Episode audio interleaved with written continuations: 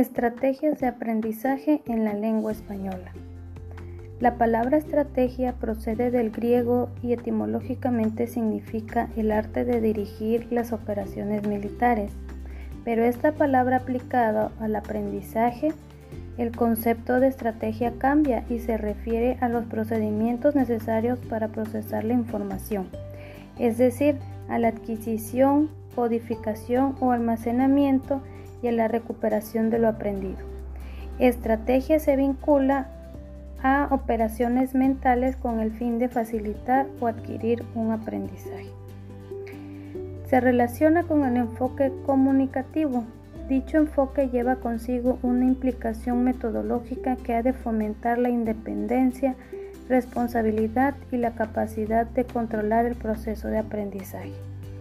También se define las estrategias de aprendizaje como operaciones mentales, mecanismos, técnicas, procedimientos, planes o acciones que se concretan de forma potencialmente consciente y movilizan los recursos para maximizar la eficacia tanto en el aprendizaje como en la comunicación. No solo se aplica al estudio de una nueva lengua, sino a cualquier ámbito o área temática de estudio.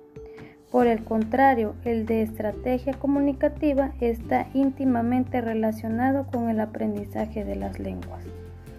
La finalidad del docente será ayudar a que sus alumnos consigan desarrollar su propia autonomía, fomentar y hacer que reflexionen sobre los diferentes estilos de aprendizaje y la utilización de las diferentes estrategias si no se está consiguiendo objetivos y estrategias empleadas, el docente deberá de tener en cuenta las variables al hacer su programación, cambiando todo aquello que no resulte eficaz y válido.